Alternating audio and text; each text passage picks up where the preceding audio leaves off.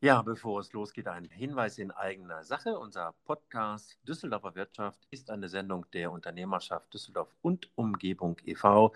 Das ist die größte freiwillige Arbeitgebervereinigung hier in unserer Stadt. Unsere Mitgliedsunternehmen sind in einem Arbeitgeberverband Mitglied und erhalten dadurch eine, zum Beispiel eine Arbeitsrechtsflat, jährlich 150 Veranstaltungen vom Azubi bis zum Entscheider, Einladungen zu spannenden Veranstaltungen und die Möglichkeit auch, das Unternehmen in Sondersendung oder auch in unserem Podcast vorzustellen. Wie man Mitglied werden kann, das erfahren Sie auf unserer Webseite www.unternehmerschaft.de. Und jetzt geht's los mit unserem Podcast.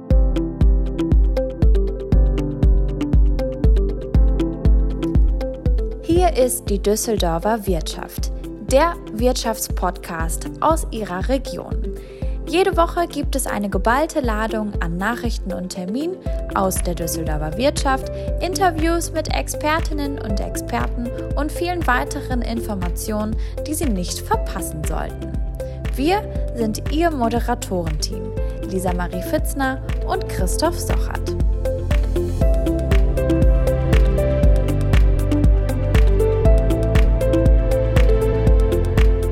Ich finde, die Veranstaltung war ein voller Erfolg. Wir waren alle unsicher, ob das Format angenommen wird. Es ist einfach schon begeisternd, wie alle dabei sind. Und es ist immer wieder eine alte Weisheit, auf dem Schiff kann keiner entfliehen, jeder kann jeden sprechen.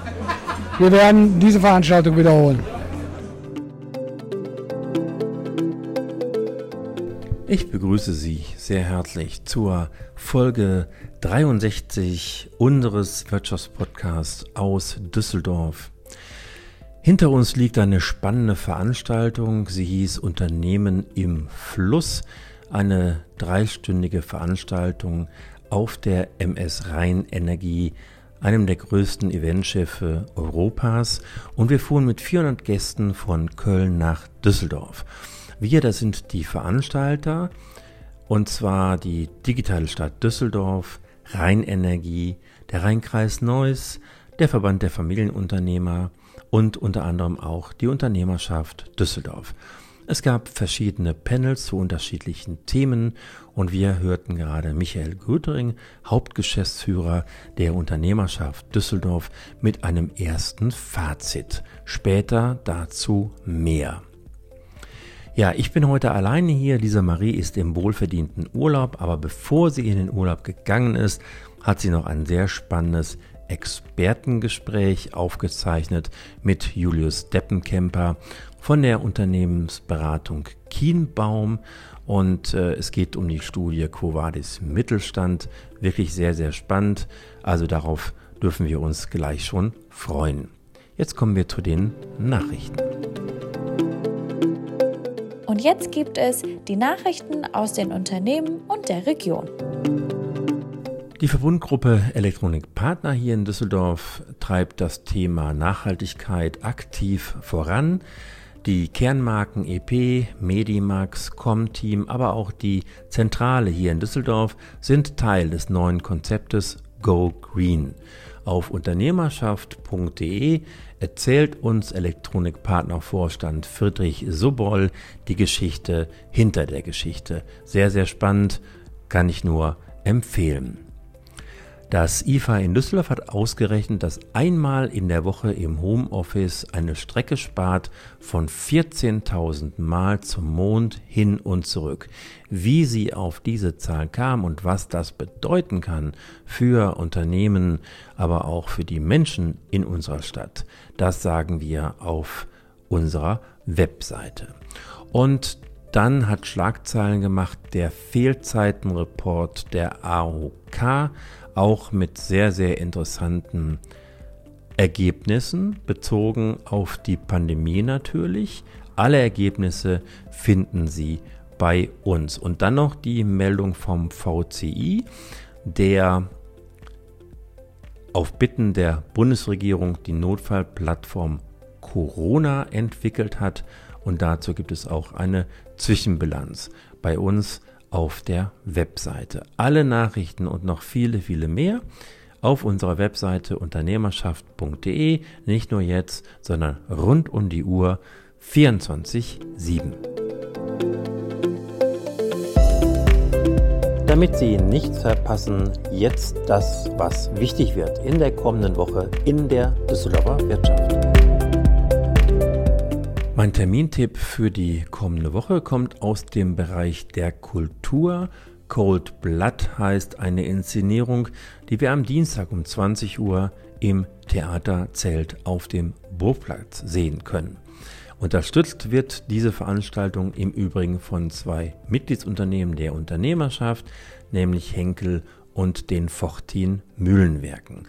Im Mittelpunkt stehen sehr aufwendig gestaltete Miniaturbühnenbilder und ähm, ja, die Akteure sind Hände und Finger. Die tanzen nämlich die ganze Zeit auf der Bühne. Ein spannendes Zusammenspiel von Darstellern, von Kameramännern, Bühnentechnik, Effekten und einer ganz besonderen Bühnenmagie mit Poesie und auch schwarzem Humor. Ich war vor einigen Tagen schon im Theaterzelt und darf sagen, das ist wirklich eine ganz besondere Atmosphäre. Allein schon das Vorzelt mit der wunderschönen Bar und dem Lounge-Bereich. Also wirklich sehr, sehr empfehlenswert. empfehlenswert alle Informationen zu dem Festival Düsseldorf Festival und zu der Veranstaltung gibt es unter düsseldorf-festival.de. Ja, Unternehmen im Fluss, darüber haben wir eben schon ganz kurz gesprochen, war eine Veranstaltung ähm, der digitalen Stadt Düsseldorf, der Firma Rheinenergie, des Rheinkreises Neuss, dem Verband der Familienunternehmer und auch der Unternehmerschaft Düsseldorf. Es gab ähm, ein großes Programm mit spannenden Panels und vielen sehr interessanten ähm, Gästen. Und äh, unter anderem wurde auch während der Veranstaltung virtuell überreicht eine Dokumentation an NRW-Wirtschaftsminister Pinkwart. Und diese Dokumentation heißt Digitale Rhein, weil sie erstellt worden ist von der Initiative Digitale Rhein.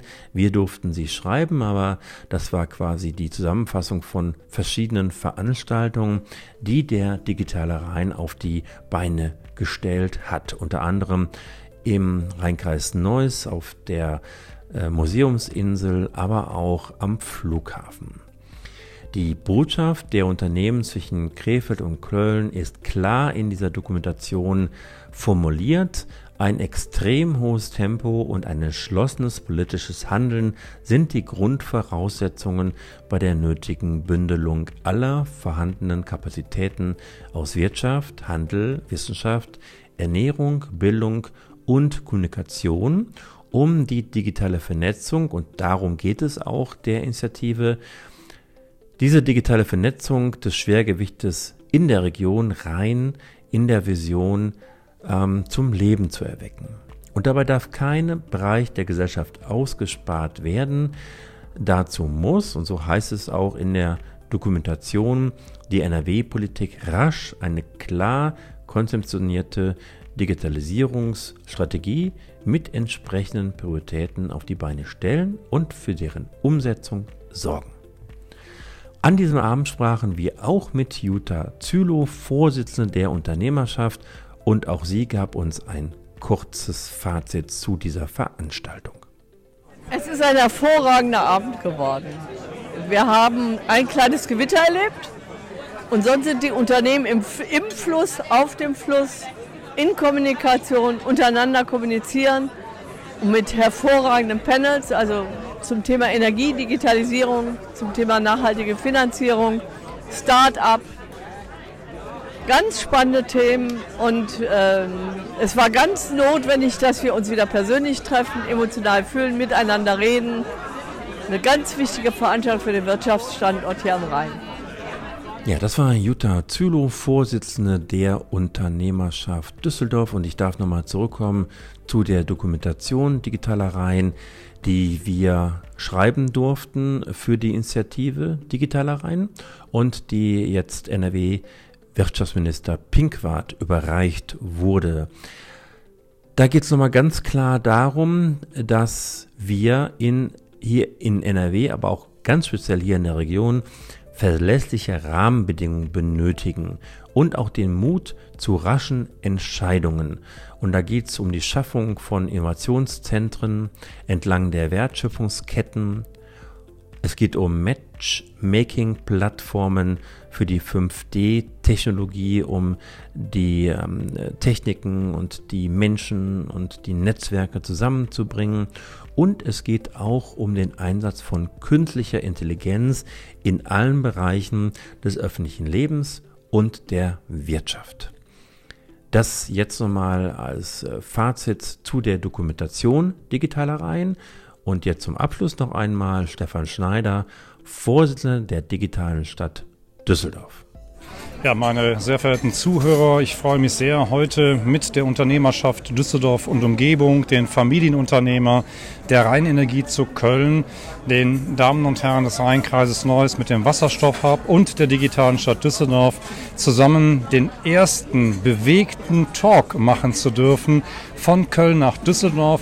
Und ich muss sagen, das ganze Team, Christoph Sochert von der Unternehmerschaft, David Zülow von den Familienunternehmern, die Präsidentin der Unternehmerschaft Jutta Zülow, Michael Grütering, alle haben super supportet. Nicht zu vergessen natürlich der Hausherr hier, äh, Dr. Dieter Steinkamp, der für das Schiff Sorge getragen hat, weil, liebe Zuhörer, wir sind von Köln mit der Rheinenergie das größte Schiff der Flotte in drei Stunden mit fünf verschiedenen Talks, Banking, der Food Talk, der Talk rund um die Energie, der Zukunftstalk und natürlich auch das Modell der Sportstiftung NRW, heute Sportler, morgen ihr Mitarbeiter zu schippern. Und ich fand es grandios, lieber Christoph Sochert, dass wir hier mit vereinten Kräften wieder mal gezeigt haben, neben den digitalen Reihen. Heute haben wir virtuell die Ergebnisse dieser Reihe übergeben an Professor Pinkwart live vom Schiff projiziert, dass es durchaus geht, in dieser Region die Stärke von Unternehmungen zu nutzen, digitale Projekte anzugehen. Hier am Bord zehn verschiedene Aussteller, Startups, die wunderbare Ideen hier produziert haben. Und ich kann allen Zuhörern nur, an Zuhörern sagen, es war einfach eine tolle Atmosphäre mit über 480 Gästen live in diesen äh, Corona-Zeiten, die wir uns langsam ja wieder einer neuen Normalität nähern, beiwohnen zu dürfen. Das war Stefan Schneider von der Initiative oder von dem Verein Digitale Stadt Düsseldorf. Er ist der Vorsitzende dort. Jetzt kommen wir zum heutigen Expertengespräch und ich darf schon jetzt sagen, dass es sich sehr, sehr lohnen wird. Lisa Marie sprach mit Julius Deppenkemper von Kienbaum und er ist Mitautor der Studie Quo Vadis Deutscher Mittelstand. Wir wissen alle, und darüber haben wir schon oft auch hier an dieser Stelle gesprochen, unser Mittelstand steht vor großen Herausforderungen. Stichworte sind Corona, globaler Wettbewerb, Lieferketten, die teilweise unterbrochen sind, aber auch stark ansteigende Preise, die auch wir Verbraucher überall merken. Im Handel, aber auch wenn wir unsere Wohnung renovieren wollen, Häuser bauen wollen und so weiter und so fort. Keine leichte Situation für unseren Mittelstand und 85 Prozent der Unternehmen in Düsseldorf zählen zu diesem Mittelstand. Kienbaum hat äh, noch einmal einen Überblick gegeben in dieser Studie zum, zu den ak äh, aktuellen Aktivitäten des Mittelstandes, vor allen Dingen bezogen aufs Ausland, berichtet über Zielmärkte, über zukünftige Strategien, aber auch über Perspektiven und auch über Lösungsansätze. Wir hören gleich zum Abschluss das ganze Gespräch. Ich darf es Ihnen und kann es Ihnen mit gutem Herzen auf jeden Fall empfehlen. Jetzt äh, als Bonustrack direkt nach dem Podcast im Anschluss oder auch als Video bei uns auf der Webseite. Bevor wir aber in das Gesper Expertengespräch einsteigen, sage ich schon mal auf Wiederhören. Das war die Düsseldorfer Wirtschaft für den heutigen Freitag. Wenn Ihnen gefallen hat, was Sie gehört haben, empfehlen Sie uns bitte weiter in Ihren privaten und beruflichen Netzwerken. Teilen Sie uns und wie gesagt, uns finden Sie überall da, wo Sie gute Podcasts finden, auf Apple Podcasts, Spotify, Enker und auch auf unternehmerschaft.de. Kommen Sie gut durch diesen Freitag und gleich auch oder später auch ins Wochenende. Wir hören uns wieder, wenn Sie mögen, am kommenden Freitag. Und jetzt steigen wir ein in das Expertengespräch mit Julius Deppenkemper und Lisa zum Thema Covadis Mittelstand.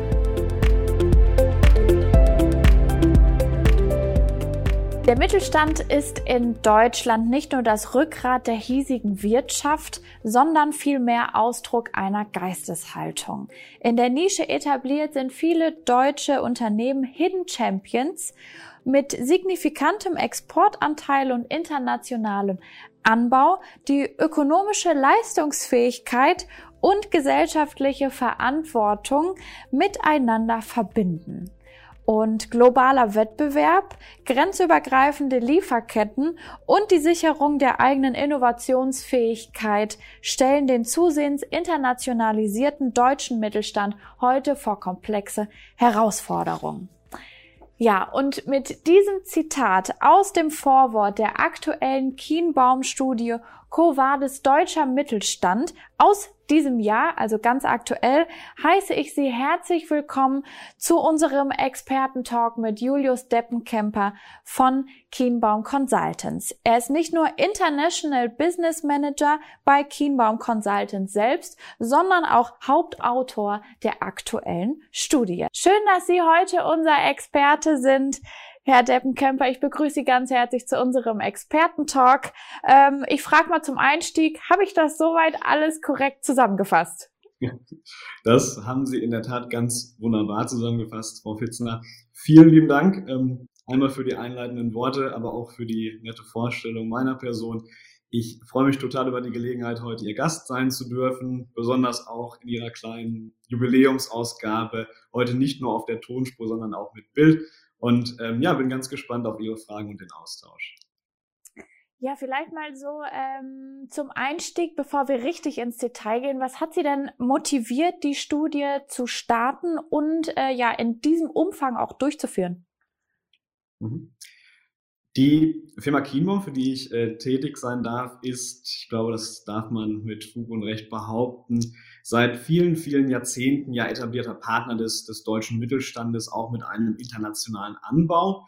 Und da wird es dann spannend, auch selbst ein, ein solches Unternehmen. Und von daher war es für uns aus zweierlei Hinsicht spannend, sich diesem Thema, also an der Schnittstelle von Internationalität einerseits und, und Mittelstand andererseits zu nähern.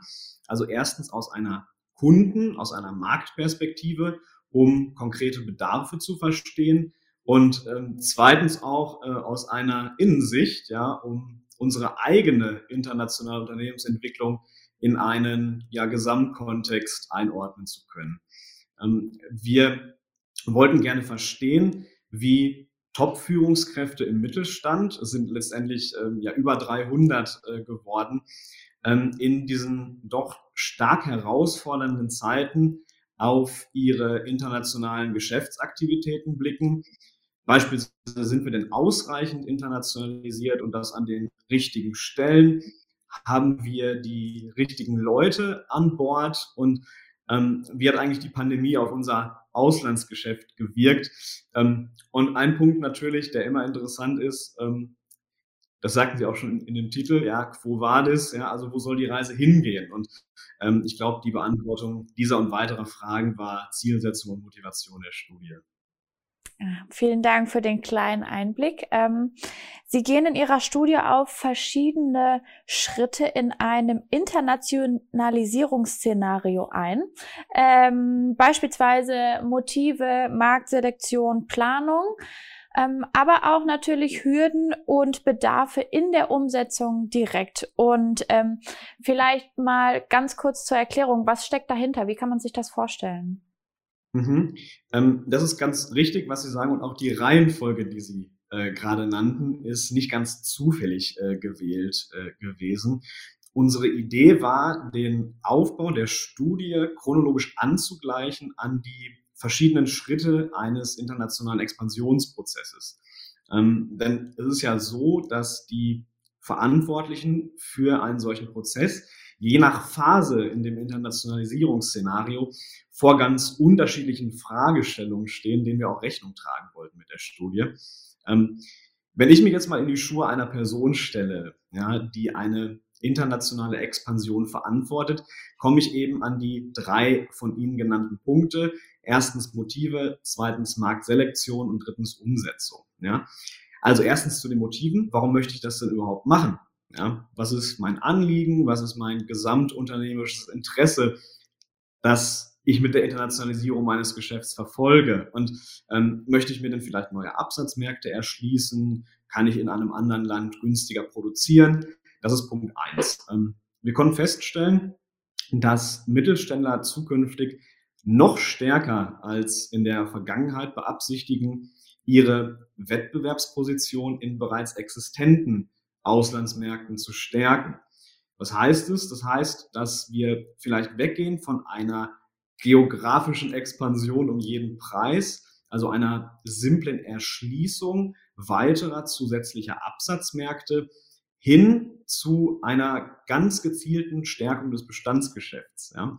Ähm, und diese Erkenntnis zeigt sich auch im Investitionsverhalten während der Covid-Pandemie. Ähm, wir konnten feststellen, dass ein Viertel der Befragten angegeben hat, ähm, ja, wir haben äh, Auslandsinvestitionen äh, geplant gehabt und konnten diese auch trotz Pandemie in voller Höhe umsetzen. Ein weiteres Drittel sagte, das konnten wir immerhin zu großen Teilen. Und diese Investitionen sind maßgeblich erfolgt zur Festigung und auch zum Ausbau von Marktanteilen in existenten Auslandsmärkten. Das ist also Punkt eins, die Motive. Punkt zwei, ja, da kommen wir ähm, jetzt an den Punkt Marktselektion. Ähm, wir haben also die Entscheidung getroffen, okay, wir internationalisieren das Geschäft weiter, wir investieren. Ähm, dann ist natürlich die Frage, ja, welchen Markt denn, ja? Also äh, wir wollten gerne verstehen, ähm, welche makroökonomischen Kriterien der Mittelstand zugrunde legt, um sich einen passenden Zielmarkt auszusuchen.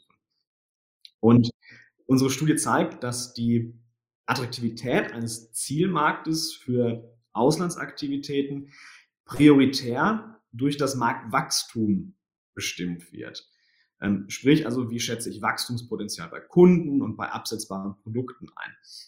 Das ist, also so ging es mir zumindest, ähm, vielleicht ein bisschen kontraintuitiv, ähm, weil man ja vielleicht zu Beginn an so Sachen denkt wie das Marktvolumen, ja, oder an die Marktstruktur, wie ist denn der Wettbewerb, ähm, wie steht es um die ähm, Abnehmer und Lieferanten, gibt es Substitutionsgefahr für die Produkte.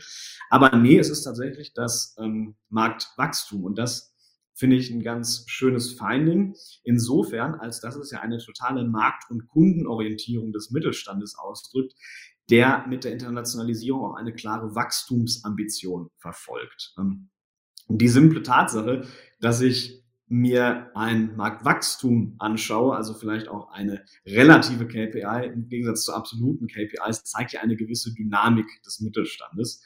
Ähm, wenn wir uns das Ganze branchenspezifisch angucken, ist es sicherlich so, dass wir ein leicht differenziertes Bild erhalten. Für Industrieunternehmen, also fertigende äh, Unternehmen, ist sicherlich bei einer Marktselektion die Kostensituation von besonderer Bedeutung. Man hat ja dort einen vergleichsweise hohen Personalbedarf. Man schaut sich vielleicht Dinge an wie Lohnniveau oder ähnliches. Das Baugewerbe sagt, okay, irgendwo müssen ja meine Rohstoffe herkommen zu annehmbaren Preisen. Dann schaut man vielleicht eher dort drauf. Aber trotz aller branchenspezifischer Prioritäten ist eben das Marktwachstum der Indikator für die Mittelständler, wenn sie ihre Investitionen in den einen oder den anderen Auslandsmarkt lenken. Das war Punkt zwei und Punkt drei äh, im Internationalisierungsszenario. Ähm, jetzt bin ich dann also an dem Punkt, ich habe mich auf Basis eines Motivs für einen Markt entschieden. Ähm, die Krux ist nur, ähm, lieber allem, Sie, Sie kennen das sicherlich auch, auch persönlich, Frau Fitzner, von der Planung alleine passiert nichts. Ich muss auch in die Umsetzung kommen. Ähm, und da komme ich zwangsläufig irgendwo immer an, an Hürden und, und an irgendwelche Bedarfe. Und ähm, bei den Mittelständlern drückt der Schuh ganz besonders in ähm, lokalspezifischen juristischen Fragen. Ich glaube, das liegt auf der Hand. Aber auch durchaus bei Themen wie Kulturunterschieden und der Beschaffung von Personal. Ähm, eine spannende Sache, die ich äh, dazu teilen möchte, vielleicht. Ähm, es sticht besonders hervor, dass nur ein Bruchteil, also weniger als drei Prozent der befragten mittelständischen Unternehmen angeben, dass sie über ausreichend interne Kompetenzen verfügen, um einen internationalen Markteintritt vollkommen eigenständig zu realisieren. Oder wenn ich das mal umdrehe, sagen 97 Prozent, wir schaffen das gar nicht mit Bordmitteln. Ja, ähm, und ich glaube, das ist, ähm, das macht ein Spannungsfeld auf. Insofern, als dass ich ja auf der einen Seite höchst internationalisierte Geschäfte inzwischen habe, aber auf der anderen Seite intern nicht ausreichend Kompetenzen vorhalte, um dieser Komplexität zu begegnen. Also zusammenfassend, ja, Motive, Selektionskriterien und Umsetzung sind für uns äh, zum Strukturmerkmal für die Studie geworden. Sie haben es jetzt gerade schon ein bisschen angeteasert und wir kommen ja auch irgendwie gar nicht drum rum. Ähm, Covid-19 ist auf jeden Fall natürlich auch ein Teil Ihrer Studie geworden. Ähm, es ist ja noch lange nicht vorbei. Wir stecken ja auch immer irgendwie noch mittendrin. Ähm, besonders die geschäftlichen Auslandsaktivitäten haben sich ja schon deutlich in den letzten Monaten ähm, verändert und die haben Sie ja auch untersucht.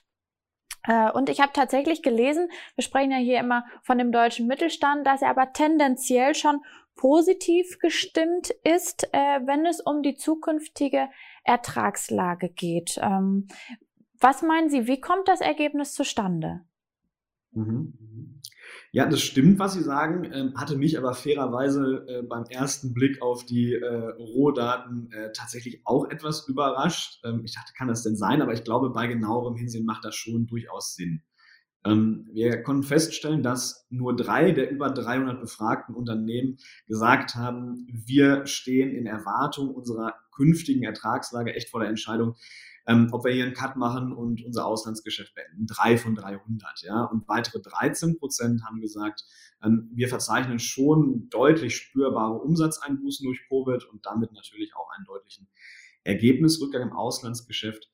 Aber hiervon überproportional betroffen sind besonders kleinere Mittelständler mit drei oder weniger äh, Auslandsstandorten. Warum ist es so? Ähm, ich glaube, das lässt sich so erläutern, dass die tendenziell kleineren Mittelständler ein gewisses Klumpenrisiko haben. Denn sie können nicht vielleicht wie größere Marktbegleiter mit einer globaleren Aufstellung schlechte Einzelergebnisse über viele weitere Auslandsaktivitäten kompensieren.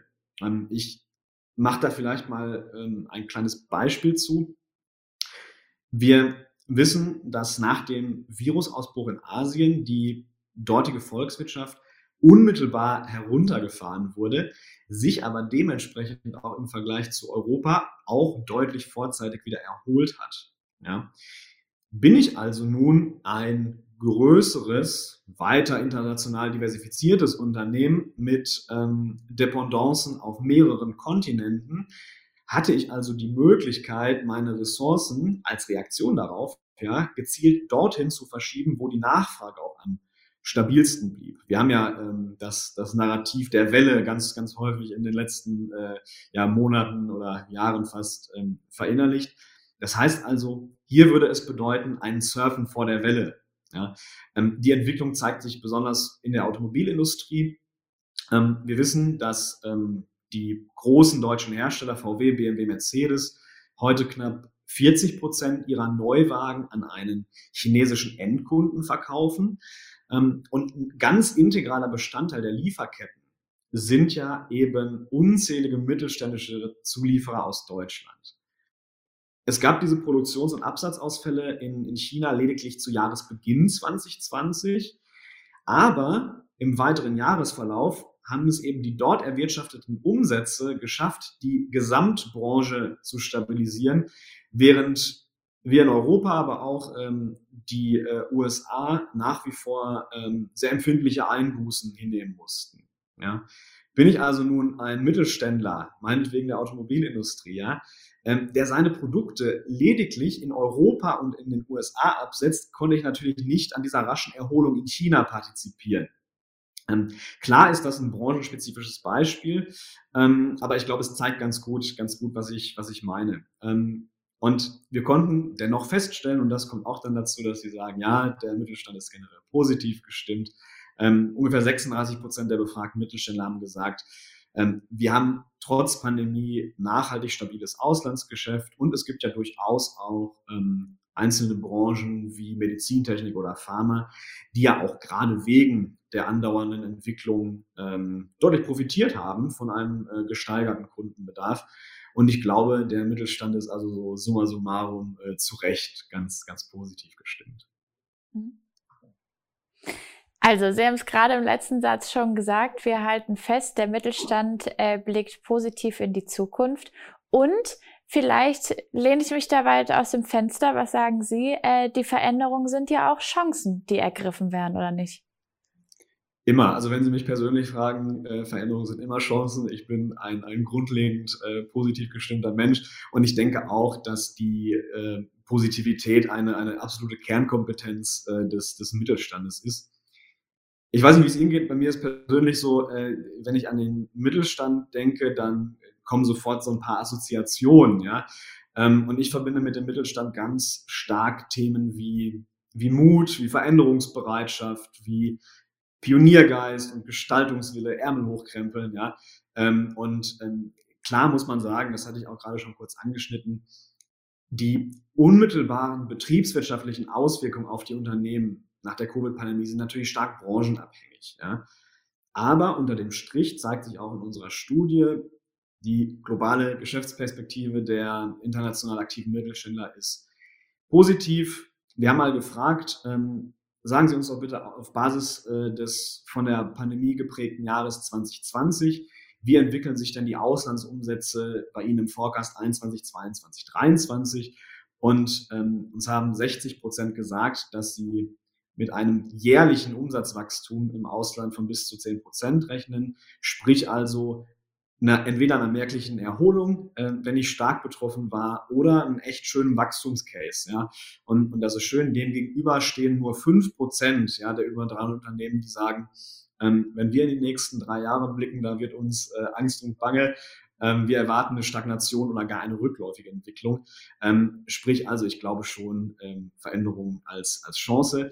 Auf der anderen Seite mal ab von den ähm, rein harten äh, Finanz-KPIs bleiben ja auch andere äh, Dinge in, in puncto Anpassung betrieblicher Abläufe. Wir alle sind heute ähm, ja schon wie selbstverständlich eigentlich dabei, mobil, ähm, virtuell zu arbeiten. Auch die Themen wie Remote Leadership, also Führung auf Distanz. Ähm, all das sind neue Themen, die uns sicherlich auch abseits der, der rein finanziellen Kennzahlen weiterhin begleiten werden.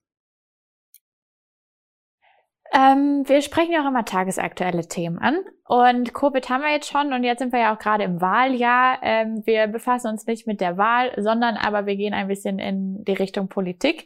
Äh, und da geht auch ein kleiner Appell aus Ihrer Studie hervor, wenn man es mal so sagen kann. Der ist mir nämlich ins Auge gesprungen und Sie haben es, da zitiere ich Sie nochmal, der wettbewerbsfähige German Mittelstand ähm, wünscht sich eine stärkere Unterstützung seitens der Politik.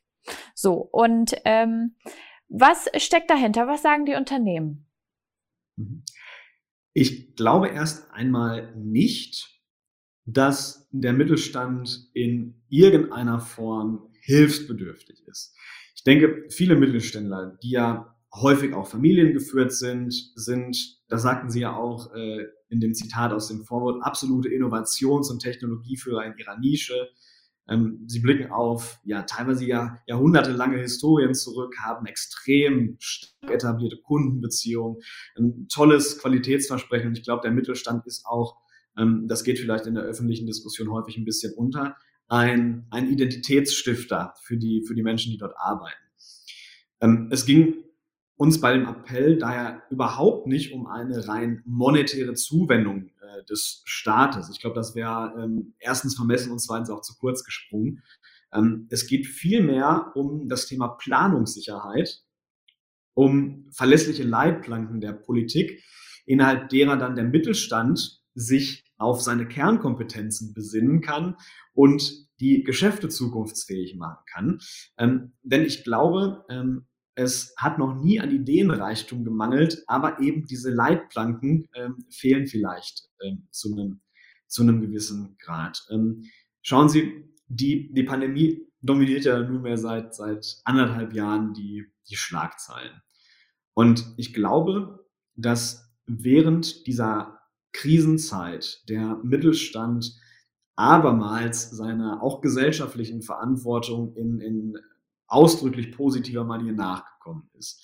Ähm, auch für mich, ähm, ich sagte es ja eingangs, äh, der ja selber bei einem ähm, mittelständischen Unternehmen arbeiten darf, ähm, war es echt beeindruckend zu sehen, ähm, wie solidarisch die Kolleginnen und Kollegen miteinander umgegangen sind, insbesondere wie sich auch die Gesellschaft der Familie engagiert hat. Und ich glaube, das ist eine Erfahrung, die ich mit vielen teile.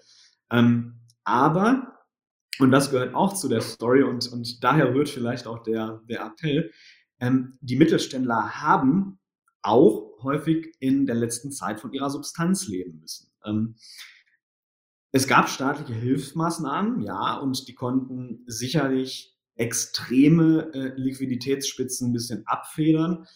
Aber es hat sich ja schon der Eindruck ähm, ergeben, dass diese Hilfsmaßnahmen vielleicht in zu geringem Umfang oder auch zu spät äh, äh dann durchgeführt wurden. Und der Grund ist, und da haben wir wieder den Bogen zur Politik, sicherlich ähm, vielerorts ein, ein ineffizienter Verwaltungsapparat in, in häufig föderalen Strukturen. Und wenn ich jetzt nach vorne schaue, ja, ähm, die Ressourcen, die die mittelständischen Unternehmen zur Überbrückung dieser sehr herausfordernden Zeit nutzen musste, die fehlen ja jetzt an anderer Stelle für grundlegende Investitionen in, in Zukunftstechnologien, in die Modernisierung der Geschäftsmodelle. Denn was wir nicht vergessen dürfen, auch abseits des Pandemiegeschehens, das ja auch aus guten Gründen, ja, seit, seit über einem Jahr die äh, politische Agenda dominiert, stehen die Mittelständler ja auch noch vor anderen Herausforderungen. Ja. Ähm, es gibt den Fachkräftemangel, der sich nachweislich äh, durch die demografische Entwicklung weiter verschärfen wird. Ähm, es gibt die Menschheitsaufgabe Klimakrise, es gibt damit auch verbunden ähm, die, die Forderung nach nachhaltigen Geschäftsmodellen und es gibt gerade in Familienunternehmen auch das Thema Nachfolgeplanung. Ja? Und ähm, wir dürfen nicht vergessen, dass all diese Entwicklungen ja während der Pandemie nicht pausiert haben. Ähm, sie waren vielleicht nicht in den Schlagzeilen, aber sie waren da. Und ähm, in diese Kerbe schlägt der von Ihnen angesprochene Appell eigentlich. Ja, ich bin, auch wie Sie sagten, wir ähm, dürfen ja in, in zwei Wochen wählen, beziehungsweise haben die es vielleicht ja auch schon per Briefwahl getan. Ähm, ich bin ganz, ganz gespannt, welche der genannten Handlungsfelder, die ich ja gerade so buzzwordmäßig äh, in den Raum gestellt habe, es dann wirklich an die Spitze der politischen Agenda schaffen. Ähm, und besonders auch, äh, welche Implikationen das dann haben wird für die angesprochene Planungssicherheit äh, des internationalisierten Mittelstands. Ja, verstehe. Ich bin äh, genauso gespannt wie Sie, in welche Richtung das Ganze gehen wird. Wir werden das einfach äh, weiter verfolgen. Vielleicht treffen wir uns ja zu dem Thema dann nochmal. äh, Zwei Themenbereiche habe ich noch, die ich äh, auch gerne ansprechen möchte. Und zwar ist es äh, Personalgewinnung und Führungsmanagement. Wir haben es gerade auch schon ein bisschen angeteasert, da passiert sehr viel. Das sind auch immer wieder Themen, die total aktuell sind äh, im deutschen Mittelstand beziehungsweise in Unternehmen allgemein. Ähm, was, was glauben Sie, was hat sich hier verändert, was muss sich noch verändern? Mhm. Das ist ein äh, sehr spannendes Feld, durchaus weit, aber sehr spannend. Ähm, ich bin mir ziemlich sicher, dass wir auch dazu wahrscheinlich eine, eine einzelne Folge ähm, füllen könnten. Ich bemühe mich einmal, ähm, die Frage konkret an der Schnittstelle von, von Mittelstand und, und Internationalität ähm, zu beantworten. Ähm, hier Punkt eins, die Personalgewinnung. Ähm, ich glaube, man muss erst einmal in diesem Kontext die Prämisse verstehen, dass in den oftmals überschaubaren internationalen Einheiten von mittelständischen Unternehmen einzelne Köpfe, einzelne Führungskräfte, einzelne Talente absolut entscheidend für den Unternehmenserfolg sind. Wir würden sagen Mission Critical. Ja? Ähm, folglich kommt also auch der strukturierten Rekrutierung dieser Schlüsselpersonen in den entlegenen Märkten auch eine enorme Bedeutung zu, der aber, so zumindest mein Eindruck, heute noch nicht immer gezielt begegnet wird. Ähm, ich glaube, es ist wichtig in diesem Kontext, dass man die Recruiting-Strategie weniger deutsch und stärker international denkt. Ja. Damit möchte ich nicht sagen, dass ähm, lokale äh, Personalbeschaffungsmaßnahmen keine Daseinsberechtigung hätten, ganz, ganz im Gegenteil. Ähm, ich denke da eher an einen klugen Maßnahmenmix, ähm, auch nach der Personalbeschaffung im Onboarding, beispielsweise durch strukturierte Personalrotationen ähm, nach, nach einer gewissen Zeit im Headquarter in die Auslandsgesellschaften und ähm, auch Expatriate-Programme, also Entsendungen, ähm, sind sicherlich kluge Ergänzungen, über die man nachdenken kann. Andersherum ähm, denke ich, dass das Thema der Direktansprache, wir sagen Active Sourcing, äh, im Ausland, ja, also von Deutschland heraus im Ausland, auch durchaus zu qualifizierter Zuwanderung ähm, internationaler Spezialistinnen und Spezialisten führen könnte, also somit auch als Hebel zur Bekämpfung des inländischen Fachkräftemangels dienen kann. Ja. Ähm, Sie merken schon, ich plädiere so ein bisschen hier für äh, Personalgewinnung nicht nur vor der eigenen Haustür, ähm, sondern ich glaube, man darf auch mal einen, einen Blick in die Nachbarschaft wagen. Ja. Ähm, denn ein wesentlicher Punkt ähm, ist, viele Mittelständler sind heute in dem, was sie tun, in ihren Geschäftsmodellen, in ihren Geschäftsbeziehungen, deutlich internationaler, als sie es nach außen zeigen. Ja. Und sofern ich das veritabel behaupten kann als Mittelständler, ja, denke ich, kann man dieses Argument auch im Employer Branding noch ein bisschen weiter nach vorne stellen.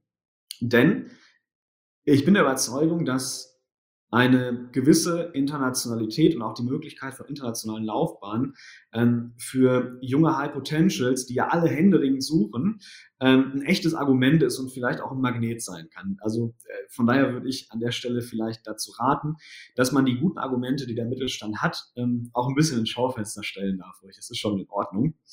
Ähm, äh, zweiter Punkt, äh, Punkt Führung. Ähm, ja, da vielleicht eine, eine kleine Anmerkung äh, von mir. Ich musste ein bisschen schmunzeln, als ich die ähm, Ergebnisse unserer äh, Studie sah. Ähm, wir hatten gefragt, ähm, die ähm, Top-Führungskräfte in mittelständischen Unternehmen, ähm, glauben Sie, dass die derzeitigen Bemühungen, ihre Internationalisierung voranzutreiben, ausreichend sind? Und ähm, es war ganz spannend zu beobachten, dass die Geschäftsführerinnen und Geschäftsführer das deutlich wohlwollender bewerten, als das Bereichsabteilung und Abteilungs- und Teamleitung vielleicht tun. Ja, ähm, ich bin jetzt nicht hier, um, um äh, über Gründe zu spekulieren, äh, bleibt da gerne auf dem auf dem Boden der Fakten. Aber es gibt da schon irgendwo einen gewissen Dissens zwischen dem, was das Top-Management ähm, in puncto Internationalisierung empfindet und was der erweiterte Führungskreis ähm, sagt. Ähm, Warum ist das vielleicht eine Herausforderung? Ich glaube, ähm, dass eine gesamtunternehmerische Internationalisierung nur dann erfolgreich gelingen kann, wenn der gesamte Führungskreis ja, die, die Hintergründe versteht, warum machen wir das, ja, und diese Dinge auch internalisiert. Ich glaube, nur, nur so kann es gelingen und das ist vielleicht noch eine kleine Anekdote in, in puncto Führung und äh, an der Schnittstelle von Mittelstand und Internationalität. Danke, dass wir da auch noch mal einen kleinen Ausflug hingemacht haben zu den beiden Themenbereichen. Ja, und ich habe in der Zwischenzeit mal auf die Uhr geschaut und sehe, dass unsere Interviewzeit jetzt so langsam schon äh, zu Ende ist. Ich bin ehrlich, ich hätte noch ein bisschen länger mit Ihnen hier plaudern können. Eine sehr spannende Studie. Ähm, und zum Schluss, das machen wir mal so in unseren Experten-Talks, stellen wir eigentlich immer eine Frage, die so mit dem Thema davor gar nichts mehr zu tun hat. Denn es geht um die die persönlichen ähm, Learnings aus der letzten Zeit. Sie haben jetzt zwar zwischendurch schon ein paar ähm, ja, Anekdoten und auch Momente erzählt, äh, beziehungsweise auch Einschätzungen abgegeben, aber jetzt geht's wirklich darum, ähm, was Sie aus der Pandemie vielleicht auch, der Wandel war ja für äh, die berufliche Sicht und die private Sicht ja auch da, ähm, was nehmen Sie mit aus den letzten Monaten für sich ganz allein? Was sind Ihre Learnings?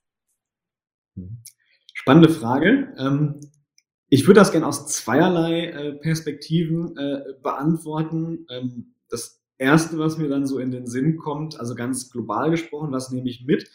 Ähm, ich nehme besonders mit aus der letzten Zeit eine Bewunderung für die Wissenschaftlerinnen und Wissenschaftler, die ja nicht nur in der Lage waren, ein Virus zu diagnostizieren, sondern es auch geschafft haben, in Rekordzeit ein Gegenmittel zu entwickeln.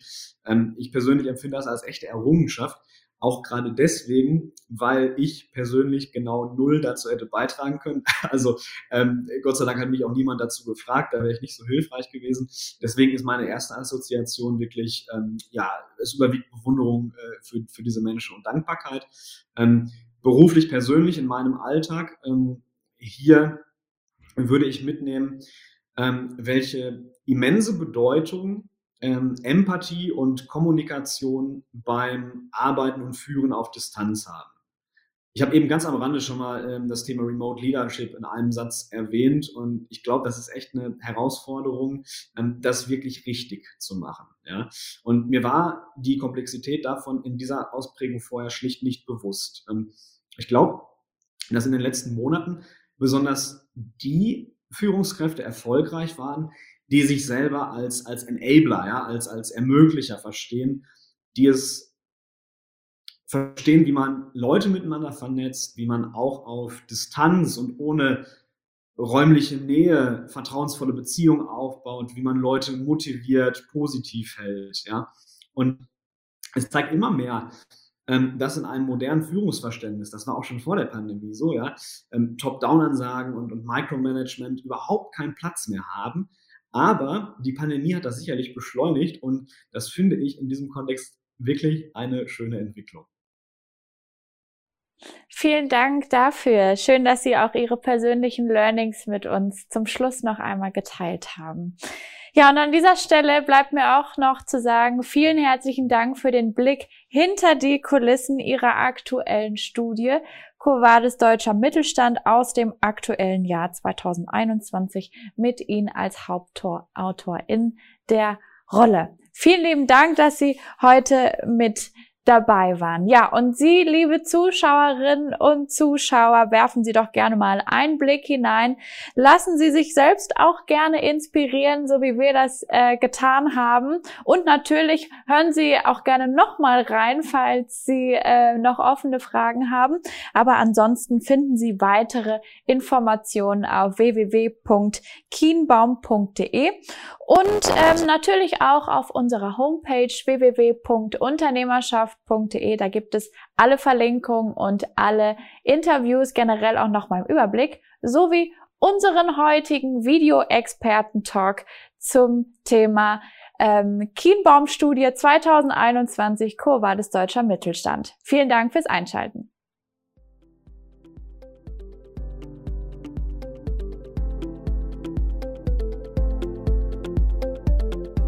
Das war die Düsseldorfer Wirtschaft, der Wirtschaftspodcast aus Ihrer Region. Eine Produktion gemeinsam mit Frank Wiedemeyer. Und verpassen Sie auch nicht unser Radiomagazin. Jeden Mittwoch ab 19.04 Uhr auf Antenne Düsseldorf.